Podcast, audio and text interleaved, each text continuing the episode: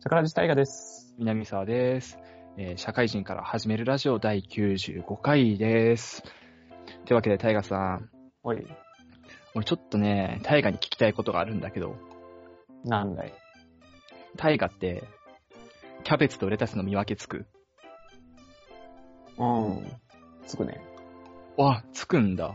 このまあ、前お宅ね、あるのがレスレレタスでしょあそういう見分け方があるのね。イメージね。なんかそう、丸っこいのが、キャベツってイメージだったの、俺は。うーん。はまあなんか、っていうのも、つい最近ね、い。スーパーに行ったわけですよ。うんうん。でスーパーに行って、その野菜コーナーみたいなところをね、はい基本行かないんだけど、俺野菜嫌いだから。うんうんうん。行ったらさ、まあ、キャベツとレタスの、その、並んでるコーナーがあって、はいはいはい。どっからがキャベツでどっからがレタスか分かんなかったんだよね。あっていうのもあったし、あの、それこそ、あの、葉っぱ系水菜とかさ、小松菜とか、ー。はいはいはい。ああいう系も俺全く区別つかなくて、どれがどれみたいな。うんうんうんうん。で、あとはキノコかな。キノコも、なんかどれがしめじでどれがあれだみたいな、エリンギだみたいなね。うんうんうんうん。っていうのが、もう全く分かんなかったのよ。はい。隣にいたおばちゃんとかはさ、もう、まあ、パッケージに商品名書いてるやつだったらいいんだけど、うんうん書いてないやつもさ、もうごく自然とスッて取ってくの よ。うん。ね、全然見えてないかもしれないよね。でなんでもい。いい説あるよ。なんでもいい 説。ああ、そういう人何でもよかったもん。知れんけど。絶対違うけど。なんかそういう人を見ると、なんか、主婦とかと比べて、そういうとこ俺知識全然ねえんだなっていうのをね、改めて実感してさ、あのね、キャベツはね、キャベツかレタスで言うとね、その、うん半分で売ってるやつを買えば絶対キャベツだと思うよ。天才、そうだよ。そう だよ。天才、天才、天才。半分、半分のキャベツかレタスっぽいやつあるぞって思って買ったら多分、100%キャベツキャベツだと思うん。う。うん。 4分の1とかもね、大体キャベツだよ。そうそうそう。レタスは半分で売ってないですから。そうだ、そうだ。まあ、天才かよ。うん。ソムリエだからね。野菜大好きだから。なんかさ、そういうのを含めて結構さ、その主婦とかの間では常識じゃない割と。うん。そういう見分け方っていうかさ。そうね。っていうのを考えたら、俺常識ないんじゃねと思って。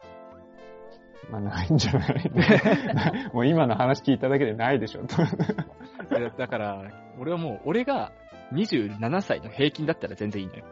うん。ただ、27歳にしては常識がなさすぎるのかどっちなんだろうと思って、タイガはいけんのかなと思ってさ。いや、もう野菜だけで言ったらね、うん。僕はもう、見分けバッチシですよ。あマジ野菜で大好きなんで。うんなんか、小大体松わ菜かとる水菜とかわかる。お前、それが さ、レベル低すぎてびっくりしちゃった、今。マジであのね、困るのは小松菜かほうれん草なの。迷うんだったら。はいはいはいはい。それは確かにちょっと迷う。迷うんだろうなって思う。深い緑が小松菜。 みたいなね。なるほあ、ど違うね、違うこん深い緑がほうれん草か。こっち。はいはいみたいな感じだけど。水菜は違うでしょ。全水然違う菜がよ。俺どういう見た目してんのかまだ頭の中想像できてないもん。マジで水菜めっちゃ美味しいよ。あ、そうなの 俺野菜全部食えねえから。いやー、でもね、まあ確かに肉とか俺は逆に言うとわかんないかも。あ、豚肉と牛肉とか。うん。まあ、いあの、色見れば、なんとなく牛か豚はわかるのよ。なんとなく。うんうん。パッと見、赤っぽいのが牛肉だな、みたい な。でもなんかあの、豚の中でもコマと、コマ切れとか、そのもも肉とか、 うんうん。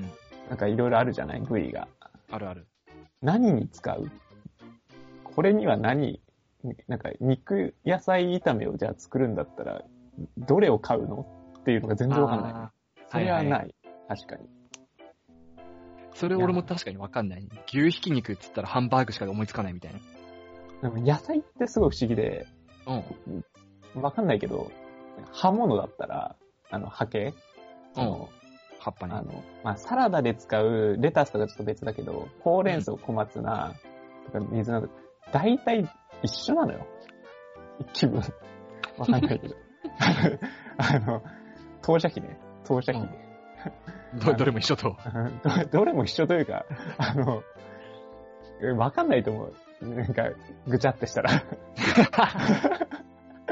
肉ってさ、もう結構違わないなんかこう、歯ごたえとか、ななんだろう全。然違う。うん。あれすごいミスる感じ。まあ、ほぼ買わないからわかんないけどさ、なんか違う、よくミスるなってイメージある。だいたい安いから細切れ買うと、いや、なんか違うんだよな。俺の思って作りたいうんうん。やつとは全然違うってよく思うんだよ。あるある。それよくあるわ。ほんとよくある。で なんかあ、れ俺が思ってる料理法ってこの肉でできるんだっけみたあ、いな。そうそうそうそうそうそ うそう。いや、ホイコーロー、これ、この食感じゃないよな、この肉。みあたいホイコーローむずいね。わかんねえな。な。ねどれ使うんだ、どれ使うんだよね。なんかボソボソしてんな、肉みたいな。 あるある。なんかバサバサしてんな、つって。そう。まあね、鶏肉のやつとか入れちゃったら絶対違うもんね。さすがにそこまでしないけど。うんさすがにね、ホイコーローに鳥は入れねえわ。結構でも、野菜とかは、うん。あれやってほしいね。もう成分とかをでかく表示してほしいよ。はいはいはいはいはい。パッケージとかに。僕の気持ちからすると、大体一緒だってなんとなくわかんないね。ももう、投射機一緒だからもう、なんでもいいじゃんって思ってるんだけど、だったら、あの、2種類かのだったらビタミン A が強いやつとビタミン B が強いやつを買いたいじゃん。う。うん、うん。でもほうれん草と小松菜一緒なんだったら、ぶどっちでもいいんだよね。 けどまあ覚えるのもめんどくさいから、もう書いておいてほしいんだよね。あの、パラメーターとかにして強さみたいな。 あのね、五角形のレーダーチャートみたいなやつね。そうそうそうそう。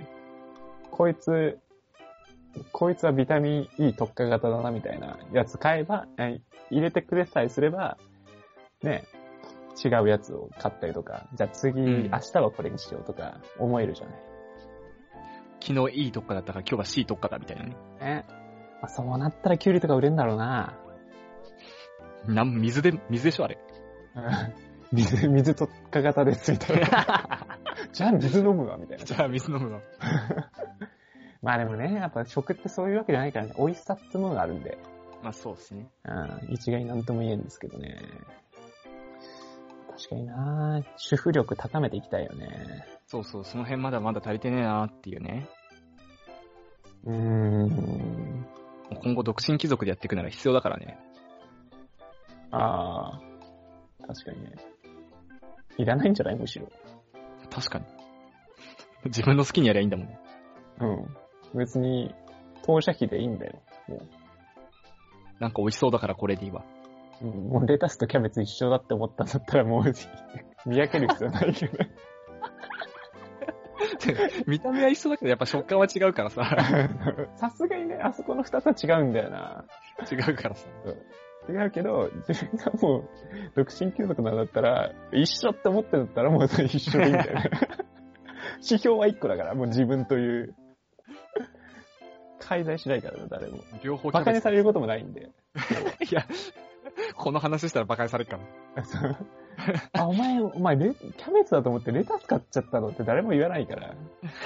黙ってれば。 そっか、キャベツだったかって思うだけだからね。いいんじゃない結論ね、うん間違っててもいいか、つって。じゃあ本編やっていきましょうか。はい。じゃあ今日は最後の世界史をやっていきますんでよろしくお願いします。はい、お願いしまでは本編です。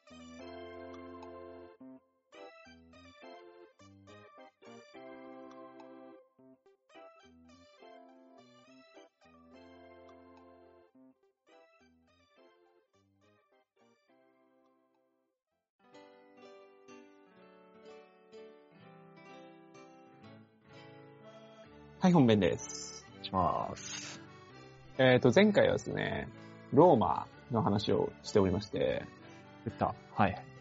で、カエサルが死ぬまであったのかな多分。はい。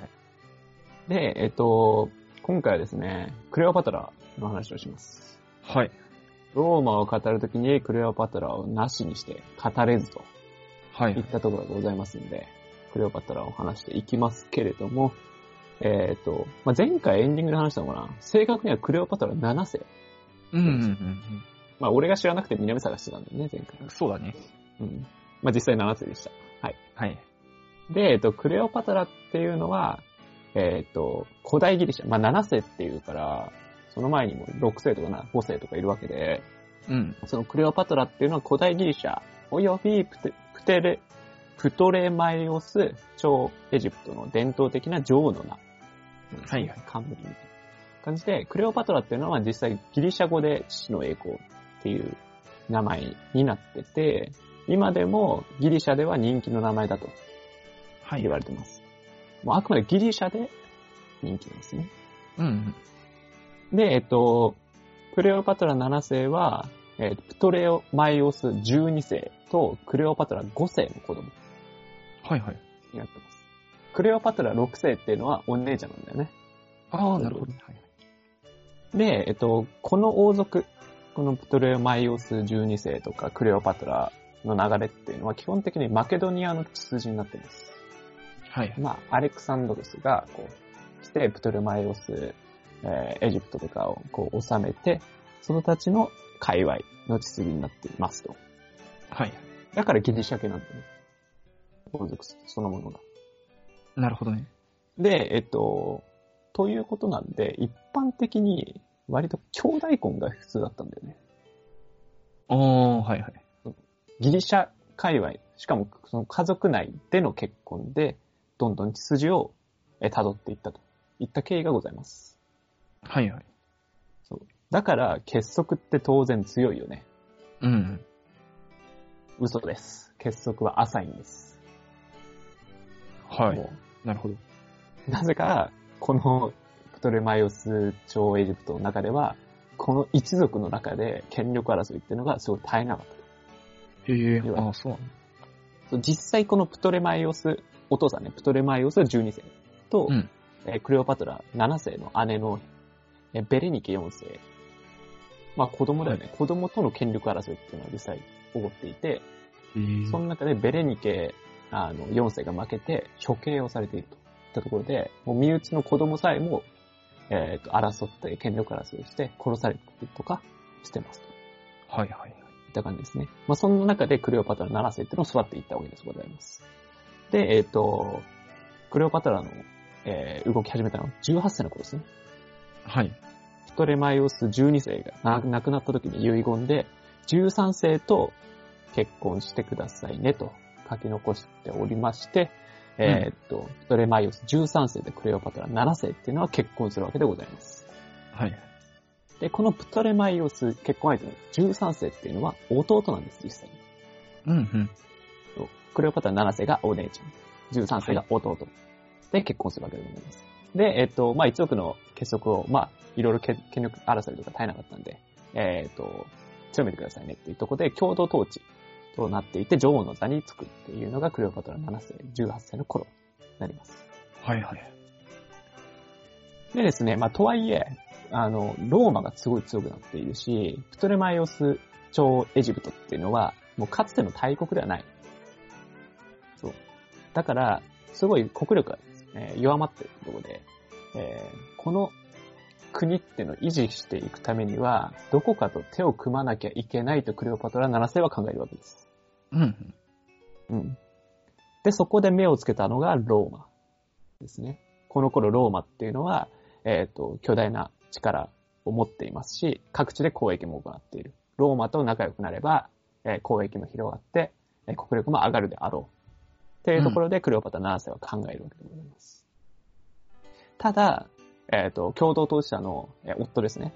えープトレマイオス13世の側近たちに反対されるといったところでございまして、まあ、この頃、まあ、クレオパトラが18歳の頃だったりとかして、まあ、弟はもっとちっちゃいわけで、うん。結局、まあ、クグツ政権じゃないですけど、プトレマイオスあの13世の側近たちが割と動かしてたわけでございまして、でもその側近たちに反対されるはいはいはい。なるほと。うんで、この頃っていうのはカ、カエサルと元老院の内戦中なんですね。前回話した。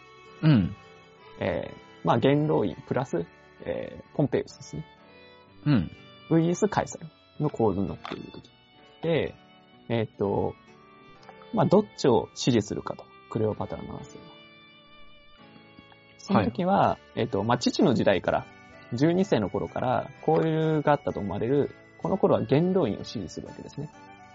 はい。だからポンペイウス側をクレオパトラは支持するわけ。で、えーポンペイウスには食料や兵とかを援助したりとかして、えーポンペイウスの息子とも愛人になるといった中で、えー結束を強めていこうと言っているわけでございます。はい。ただ、13世の側近たちは反対してたわけで、うん。この不穏な動き、クレオパトラの、よく思わないですね。うん。だから、この13世の側近たちっていうのはクーデターを起こして、クレオパトラ7世っていうのをエジプトの東まで追いやってしまうと。はいはいはい。っていうところがございますと。で、そんなさなか、カエサル VS 元老院があったわけで、で、その戦いでカエサルが勝利して、ポンペイウスはエジプトまで助けを声に来るわけですね。うん。で、結局、あの、その13世の側近たちはポンペイウスを殺すわけです。はい。っていうのが、えっ、と、前回話したところかなと思っていますと。で、カエサルがこう来たら、おい、なんだこの状況はと。うん。共同当事者の一方はエジプトの東にいる、なんか、なんかすげえ内乱状況じゃん、みたいな。うん。だから、一旦、あの、13世と、えーっと、クレオパトラ、来いと。混乱を収めるためにね。うん。というわけですが、なんとかして側近たちも、あの、あの道を塞いだりとかするわけです。来れないように。はいはい。来させちゃいかんと。ただ、クレオパトラとしては、ここでなんとか正当化して、あの、復権したいわけです、自分としても。クレオパトラは。ね。そういうわけで、あの、クレオパトラは考えるわけですね。どうやったら国に戻れるかと。はい。いやー、それでね、驚きですよ。自らを絨毯で包んで、カエサルのとこに行くわけですよ。箱の中あーなんか知ってる有名なやつこだよ。れ、そう、これは有名なんですよ。うん。そう自らを絨毯にくるんで、はい、どうぞはいはい。と。で、この行為、絨毯を届けるといった行為ね。古代エジプトだと、贈り物や賄賂として絨毯を送るってすごいあるらしいんですはよいはい。だから、これを解釈すると、プレゼントは私だよっていう感じだよね。はいはいはい。そういう意味とも取れる。そう。で、えっと、それで無事クレオパトラっていうのは国に戻り、で、カエサルっていうのは、えーそこで13世とクレオパトラっていうのを和睦させることに成功するわけでございます。はいはうい。ん。いやー、これでね、まあ、カエサルと、あの、クレオパトラっていうのは恋に落ち落ちちゃうわけですようーん、はいはい。 あら困ったと。あらあらと。カエサル結婚してます。クレオパトラ13世と結婚してます。ダブル不倫ですよ。はいはい。あらあら。それがエジプトのとこで起こっちゃうわけですよ。13世にバレちゃうじゃないですか。当う然。ん。いろんな情報網があるわけない。それ13世激怒ですね。うん。そこでナイル川の戦いで13世っていうのは殺されちゃうわけです。負けんのね。はいはい。うん。その後どうなったかというと、その後、13世のまた弟の、えープトレマイオス14世と再婚して、共同統治になるわけです。クレオパトラ7世と。はい。うん。さらに弟。うんっていうわけなんで、もっと年がちっちゃいわけです。ってなったら、実況を握るのは誰かというと、クレオパトラ7世。はい。プラスカエサル。うん。になるわけで、このクレオパトラとカエサルの区別政権とプトレマイオス朝エジプトはなるわけでございます。はいはい。うん、で、この後どうなったかというと、愛人関係では当然続きますよね。カエサルとクレオパトラっていうのは、で、子供も生まれちゃうんです。はいはいはい。その名は、えーカエサリオンという男の子が誕生するわけでございます。はい。クレオパトラ7世とカエサルの間に。で、えっ、と、この頃にはもうカエサルっていうのは、ローマで、あの、ディクタトルって言って、独裁官っていうのに、ん。えーなった時になっていて、もうこの頃にはクレオパトラっていうのはローマに住んだと言われています。ほう、はいはい。ローマの方で、まあ政治もやったりだとか、あの、エジプトに向けてね、やったりとかしてた。そうで、まあ、カエサリオンも当然そっちにいると。で、えっと、カエサル側も、まあ、えっと、奥さんはいるけど、クレオパトラが愛人ですよっていうのは全然もう隠そうとはしないんだよね、もう。自分独裁者なんです。一番偉いんでね。はい。もう神殿にクレオパトラの像を、金箔付きの像を建てたりとかもしてるぐらい。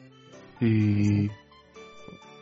で、クレオパトラは、もう、すごいローマでの生活っていうのは楽しんでいてですね。はい。で、周りの若い女性とか、ローマのね、ローマの、えー若い女性とかは、もうクレオパトラのアクセサリーとか髪型とか、もうエジプトナイズじゃん。うエジん。プトナイズの、そういう綺麗なアクセサリーとかも、えーあ、いいじゃんみたいな感じで、クレオパトラスタイルとして流行したらしいですね。はいはいはいはい。アムラーみたいなもんです。うん。で、まあ、好かれているようだったんだけど、エジプトの女王っていうのをすごい誇示していたんで、あの、まあ、多くの市民からは嫌われていたと。はい言わはれて。います。うんで、えっ、と、で、こっからは前回としあの合わさっていくんだけど、カエサルっていうのは民衆からすごい人気あったんですが、元老院に暗殺されてしまうわけです。うん。で、その時訃報を聞いたクレオパトラはどうしたのか。行ったら急いでエジプトに戻るわけです。はいはい。殺されちゃうからね。自分も。カイサリアンと共にエジプトに戻うん。る。で、えっ、と、ローマの、そのじゃあ、カエサルの後継者は誰だと言ったところになった時に、子供のカイサリオンを推したんっていうのがあるんですが、カエサルの遺言で、えーカエサルの甥のアウグスティヌスに後継者というのは決まってましたはいはい。と。カエサル自身が遺言にそれを残してたというところで、まあ愛人の息子は指名しなかったと。はいはい。いった感じですね。それで、次回、その、ローマっていうのはどうなっていくかというのをまた話していこうかなと思っています。はい。で、えっと、まあ、はあと話していくこととしては、クレオパトラっていうのは容姿は特別美し美しくなかったと、あ、そうなんだ。今では、今では言われています。はいはい。えっと、容姿というよりも、知性の女性と。いうのが今の論調です。その、その知性っていうのは、クレオパトラは10数ぐらいの言語っていうのを話せたりだとか、はいはい。あと数学とか哲学とか天文学とかの素養があったと言われているし、結構こう印象操作とか話し方、話術とかっていうのを長けてて、えっと、まあ、結構自分を神のように見せるみたいな印象操作とかっていうのがすごい上手かったと言われている。ああ、はいはい。っていうのと、あと、まあ、聞き上手だったりとかして、まあ、いろんな男性がまた、あの、クレオパトラと話したいと思わせてくれるような女性だったんだって。なるほどね。うん。っていうのがあるんで、まあ、クレオパトラっていうのは、すごい、まあ、魅力的な女性ではあったんだろうな、といったところですかね。はいはいはい。そこでまた、ローマ面白いところは次続くと思うんで、話していきたいと思います。はい。じゃあ、エンディングです。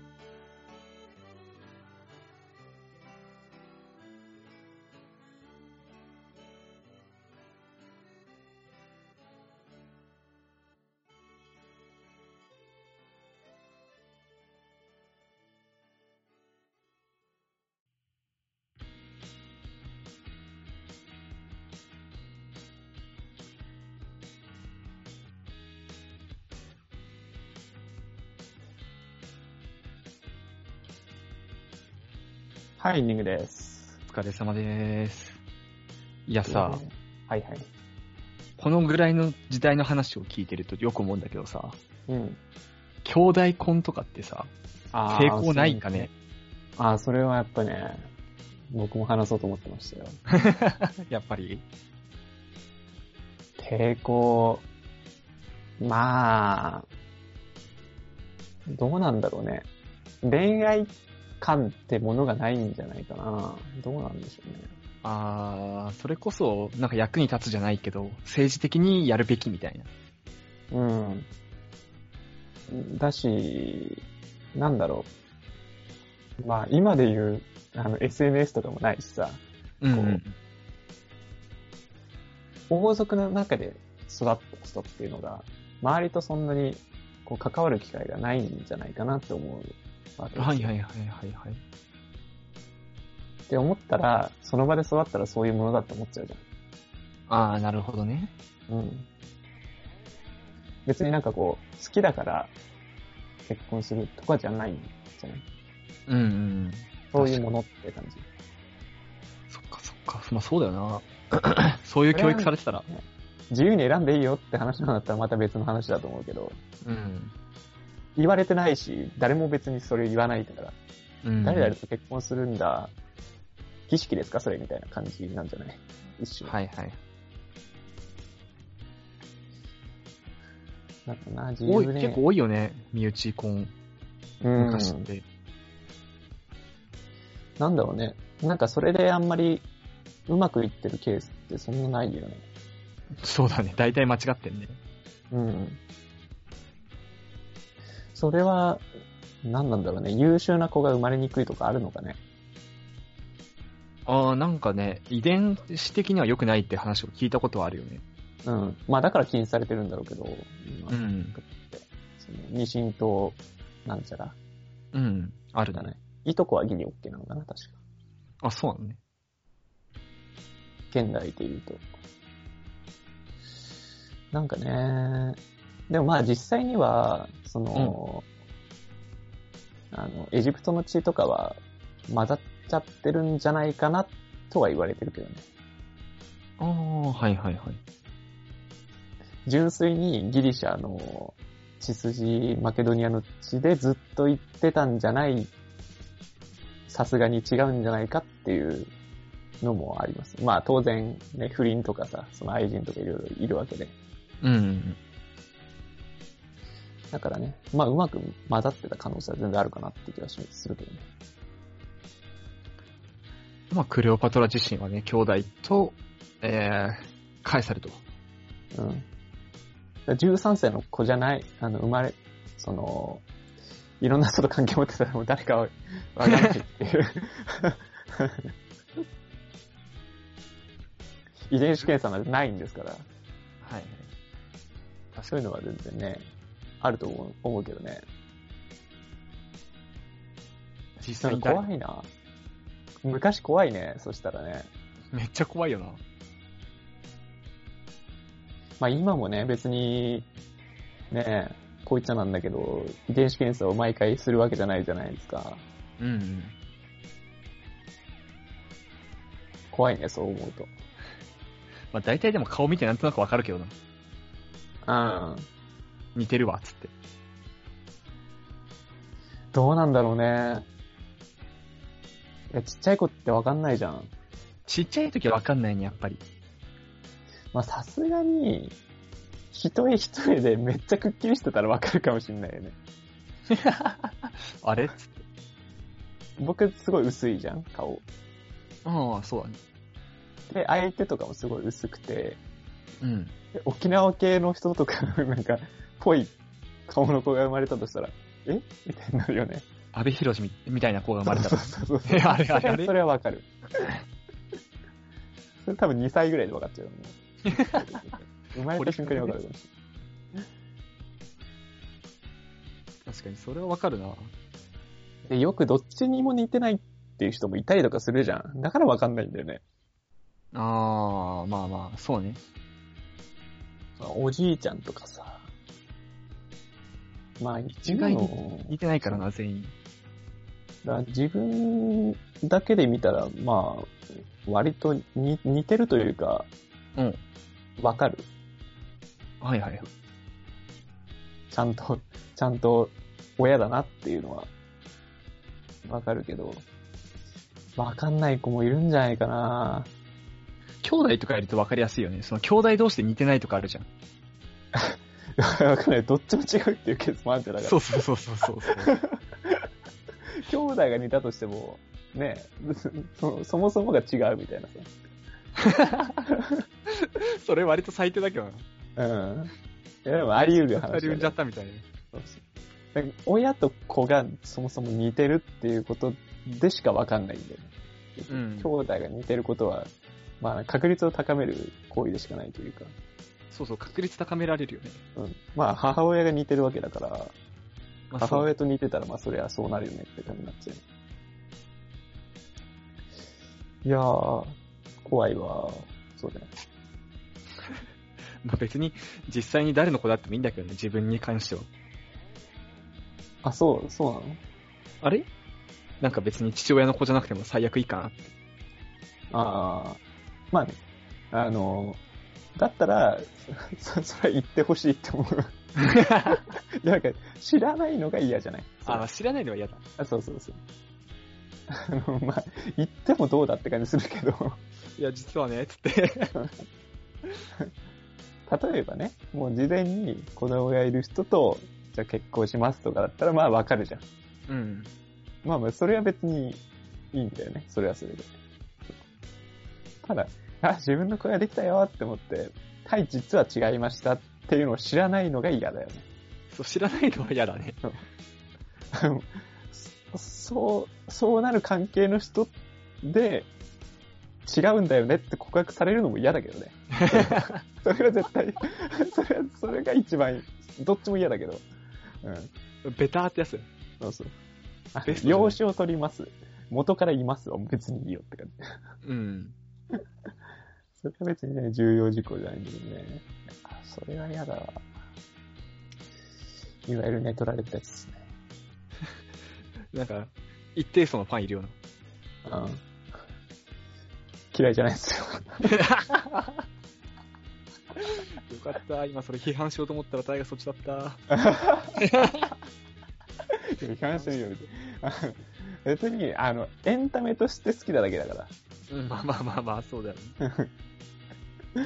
いや、そんな、なんか、ねえ、現実世界になったらもう、精神崩壊しますよ。そんな。フィクションものとして、そういう展開が好きか嫌いかみたいなね。あ、そうそうそうそうそう。あのね、そういうのは別にいいじゃない。エンタメとして好きです。うんまあ、良くないけどね。良くないけどね、エンタメとして好きでも。俺はもうエンタメとして好きな人の精神もあんまりよくわかんないけど。ストーリーよ、ストーリー、なんかいいじゃん、ストーリーが。起伏作りやすいから。うん、ドラマ、ドラマがね、ドラマティックなんだうん、そう、ドラマチックな展開になりがちだから。エンタメにはドラマティックを求めるからね。まあでもそのドラマチックってもうありふれたけどね。そう。だからね、新しいドラマを求めてるけどね、難しいよね。もうなかなか出てこない。やり尽くした感あるもんな。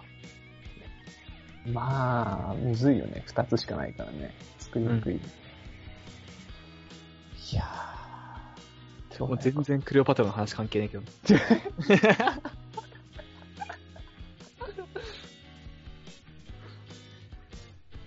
なんだろうな。あ、そっか。前回のエンディングで話した友人の話しますか。そうそう、それをね、言わないと予告詐欺になっちゃうから。あそうだね。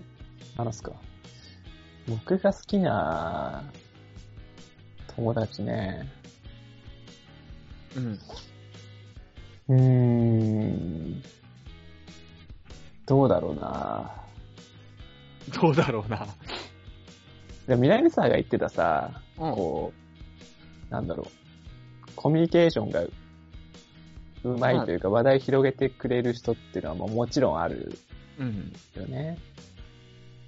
でも、うんなんだろう、プラス、興味を持ってくれる人が一番いいかもしれない。うん、まあそれは間違いない。あと、気づいてくれる人がいい。結構気づいた。髪切ったみたいな。あ、いや。あれだよ、髪5センチ切った。いや、そう。そういうんじゃん じゃあ、これ次回。 恋愛だよ。それは恋愛だよ。だからメガネいや、だから女の子じゃん、それ。 うんいやな、なんだろうな。会話とかの、うん自分が話した時に、なんか、撒いた種じゃないけど、ああ、はいはいはいはいはいはいはそれに気づいてくれる人がすごいいいなって思う。い。なんか、ツッコミポイントじゃないけど、みたいなの用意しおて、気づいて、突っ込んでくれる人っていうか ね。大体、こう、話すときに、僕は大体ボケの、なんだろう、種とかなんかいろいろ仕込みながら話すじゃん。いや、お前そうだったのボケ仕込んでたので なんかこう、引っかかりポイント、引っかかってほしいポイントみたいな、こう、仕込んで話す。はいはい。ここちょっとボケてますよとかさ、この、ここ突っ込んでほしいよとかって、こう、仕掛けてるやつとかを分かってもらえると、すげえ、こうシンクロしが上がる。ああ、コミュニケーション取ってるからね。そうそうそうそうそう。分かってくれたみたいな。言わないけど。ああ、それそれみたいな感じね。そうそうそうそう。あの、なんかこう、投げたルアーに引っかかってくれたみたいな。うん。すげえある。なんかそれに全く気づかない、気づく、気づいてくれない1時間を過ごしたら、はぁってなる。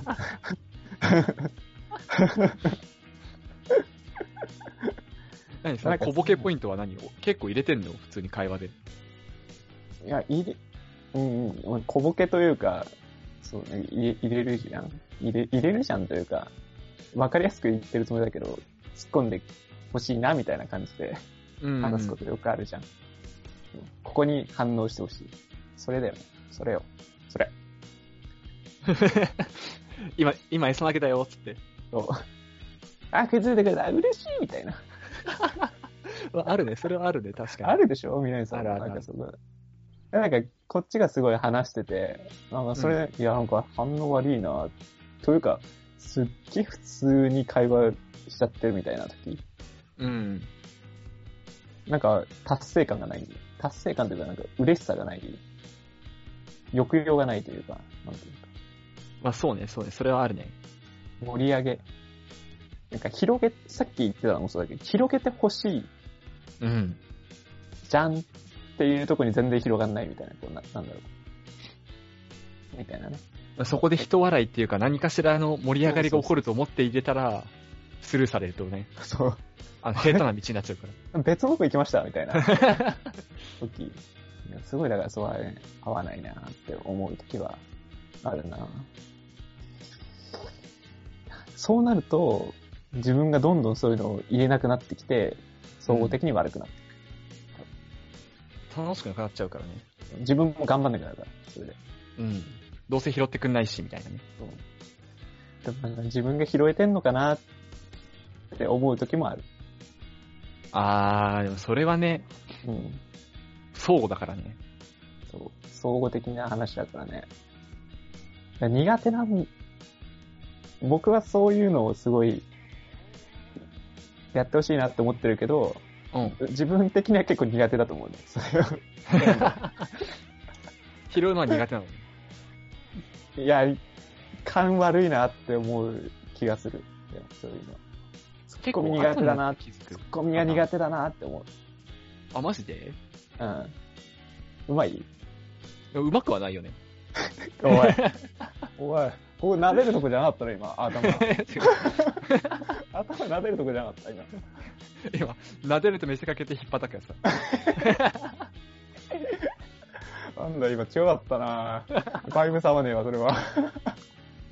今合わなかった。か俺今のこれ要求されてると思っちゃったわ。ノリツッコミ的なノリう。あの、ルアー、ルアー食ったと見せかけて話すみたいなね。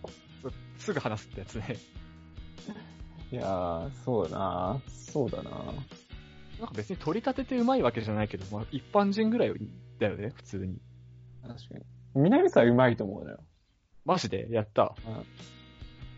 だから、だから大好きなんだよ、そこは。 やった。 急に褒められた。そこ頭撫でてくんのね。嘘。 正直に。いやでも、でも南さんやっぱうまいよ。気づき、気づくのなんか、マジでうん、すごいと思う。メガネ変えたって。 でも絶対皆さんそういうの言わ ないよね。あんまり言。わない。なんか前回その話したよね。なんか実際の時対面で。それは絶対そうだわ。 明らかに変わってんのに、それは言わない、みたいな。メガネ変えた時、なんか確か大河から言ってきたもん。変えたんだ、みたいな。そう。 いや、わ耐えかきれなかっる。た。 僕はメガネの話をすごいしたかったんだ。誰も言ってくんないから。 もう言うしかない。結構変えたもんね。あの、黒縁の四角から、変えましたよ、もう。そそそういうの言ってくれない と、すすねるから。めんどくせえ彼女みたいな。いやー彼女気質なんだよな、多分。 あ頑張ってほしいな。そうそうそうそう。それはすぐ最近はあるわ。あの、それはでもね、あるある。やってくれたら嬉しいし、やってくんなかったらちょっと盛り下がっちゃうよね。ね。そう。なあなんかまあ、いいよな。いい感じ。いい感じってのはいいよな。いい感じそってれをな。解明書シーンの新入学やん。つまりこの、合うっていう感じの、波長が合うとはみたいな。なんかないのかね。どうなんだろうね。でも波長が合うってでも確かに何なんだろうね。そう。波長が合うってね。声の周波数とかあんのかなまあ、まあ何なんだろうね、マジで。本当に、なんか、心理学で解明していくよりもなんか、ね、それこそじ、なんか人類学みたいな、生物学みたいなのがあったらそっちの方な気もするしね。うん。私なんかこう、俺は南沢がそういうの上手いなって思ってくれてるけど、南沢と合わない人ってのも当然いるわけでしょうん。南沢ね、会った人全員と友達にならないし、ね。うん。っていうことは、波長っていうのは存在するってことなんですよ。そうだ、そうだよね。 証明みたいな。 QED 証明終了だよ。イコールでないってことは、うん、結論付けると、波長というのはあるという存在正面するにとな。るわけで。っていうことなんで、あるはずなんですよ。そこでも知りたいね、ちょっと。次の、っていうか、いつか、いつかのオープニングトークにしたいね。そういうの。あるって、なんなんですかね。でもそういう人とは何時間でも喋れるわけじゃない。うんうんうん。けど1時間きつい人もいるわけじゃない。あ極論言うと10分でもきついよ。そう合わない人とは。うん。すぐ切りたいと思う。すぐ話、なんか電話とかしてても、あ、もう切り切りたいって。あ、もう無仕理事。とかでそう仕事の会話だけでわかるのよ、なんかそれって。あ、でも仕事わかるわかる。確かにわかるよ。普通、なんか別にプライベートの話してなくて、仕事の話してるだけでも、なんかそれを、ななんだろう。仕事ができるできないじゃなくて、察するなんか、こう、うん。あ、違う、違う、あ切りたいな、みたいな。なんか違 仕事うな。のそう、心地よい人って意味で仕事してても、うんあの別に仕事ができるできないじゃなくて、この人と普通に話してたいな、別に仕事のことでもういいからって思う時はあるよね。うん。あるある。あれは永遠の命題ですね。ちょっとそれし、今度調べてオープニングに持ってこうか。うん。でもなんか内容が心理学チックだったら話さないで心理学でやるわ。まあ友人関係、社会人編をね。そう、社会人編をね。ということですかね。まあ、今日はこんな感じですかね。そうっすね。じゃあ、社会人から始めるラジオはお便り募集しております。えー相談や、えー番組の感想など何でもお持ちしております。えーメールアドレスは、シャカラジ199にアットマークでメールとです。シャカラジは英語199に SB です。syakaradi199 にアットマークでメールです。ツイッターの DM でもお待ちしております。じゃあ、それではまた来週お相手は大河と南沢でした。